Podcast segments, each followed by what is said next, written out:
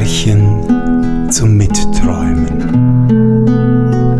von Freimensch für dich. Der Spielhansel Da ist einmal ein Mann gewesen, der hat nichts anderes getan als gespielt. Und da haben ihn die Leute nur den Spielhansel geheißen. Und weil er gar nicht aufgehört hat zu spielen, so hat er sein Haus und alles verspielt.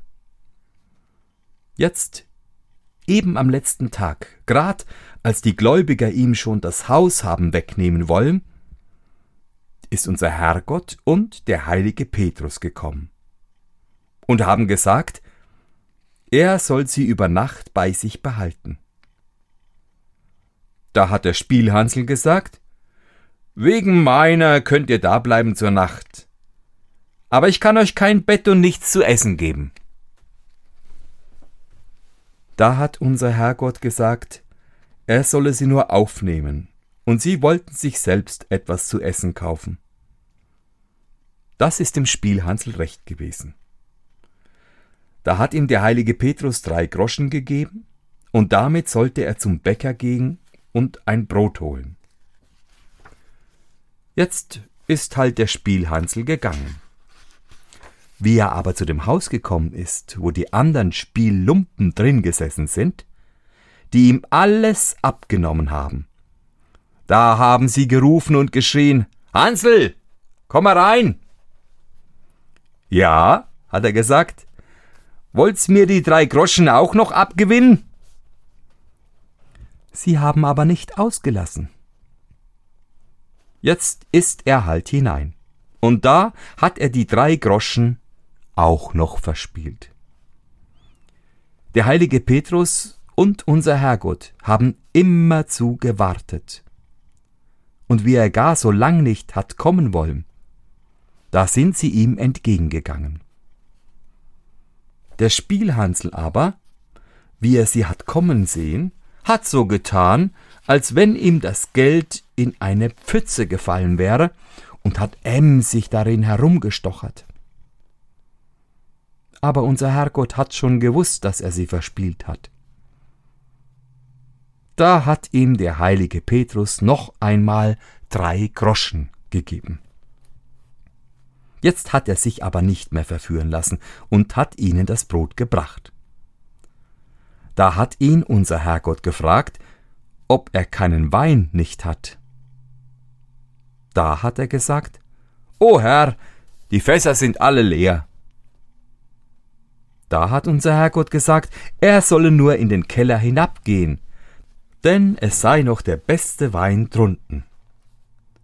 Er hat's lange nicht glauben wollen, aber zuletzt hat er gesagt, ich will doch hinuntergehen, aber ich weiß, dass keiner drunten ist. Wie er aber das Fass angezapft hat, da ist der beste Wein herausgelaufen. Jetzt hat er ihnen den Wein gebracht, und die zwei sind die Nacht über geblieben. Am andern Tag in der Frühe hat unser Herrgott zum Spielhansel gesagt, er solle sich drei Groschen ausbitten. Er hat gemeint, der Spielhansel würde sich den Himmel ausbitten aber der hat um Karten gebeten, mit denen er alles gewinnt, und um Würfel, mit denen er alles gewinnt, und um einen Baum, auf dem alles Obst wächst. Und wenn er hinaufsteigt, dass er nicht mehr herab kann, bis er es ihm befiehlt. Jetzt hat ihm unser Herrgott alles gegeben, was er verlangt hat und ist mit dem heiligen Petrus wieder fort. Jetzt hat der Spielhansel erst recht zu spielen angefangen und hätte bald die halbe Welt zusammengewonnen. Da hat der heilige Petrus zu unserem Herrgott gesagt, Herr, das Ding tut nicht gut. Er gewinnt schließlich noch die ganze Welt. Wir müssen ihm den Tod schicken. Und da haben sie ihm den Tod geschickt. Wie der Tod gekommen ist, ist der Spielhansel natürlich am Spieltisch gesessen. Da hat der Tod gesagt, Hansel, komm mal ein bisserl heraus. Der Spielhansel aber hat ihm gesagt, Wart nur ein bisserl, bis das Spiel aus ist, und steig derweil ein wenig auf den Baum da draußen, und brich uns ein bisserl was ab, damit wir auf dem Wege was zu naschen haben. Ist also jetzt der Tod auf den Baum gestiegen? Und wie er wieder hat herunter wollen, hat er nicht gekonnt.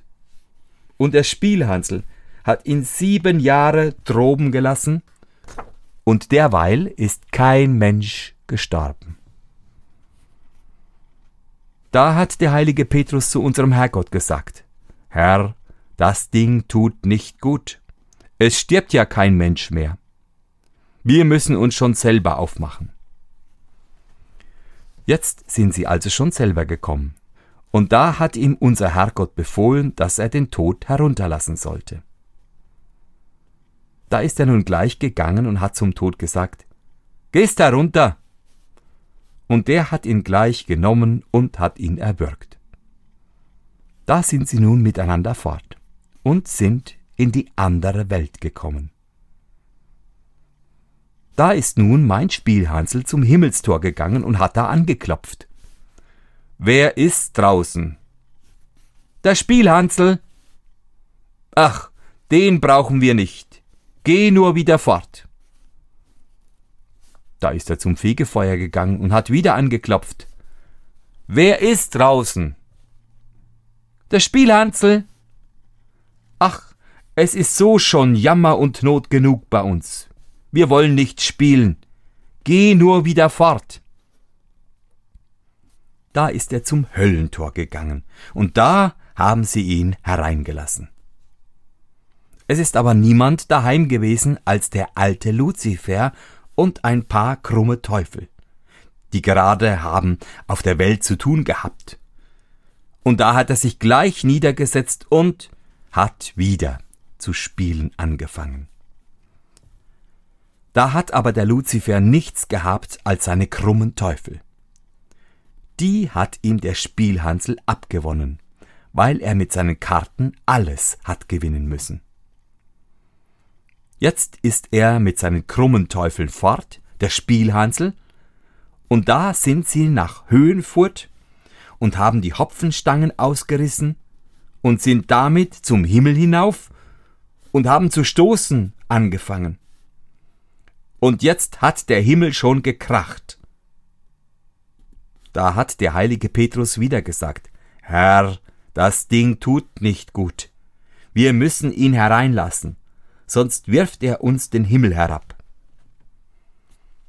Jetzt haben's ihn halt hereingelassen. Aber der Spielhansel hat gleich wieder zu spielen angefangen. Und da ist denn solch ein Lärm und Getöse geworden, dass man sein eigenes Wort nicht mehr verstanden hat. Da hat der heilige Petrus wieder gesagt, Herr, das Ding tut nicht gut. Wir müssen ihn hinauswerfen. Er macht uns sonst den ganzen Himmel rebellisch. Jetzt sind sie über ihn her und haben ihn hinausgeworfen. Und da hat sich seine Seele zerteilt und ist in die Spiellumpen gefahren, die noch bis heute leben.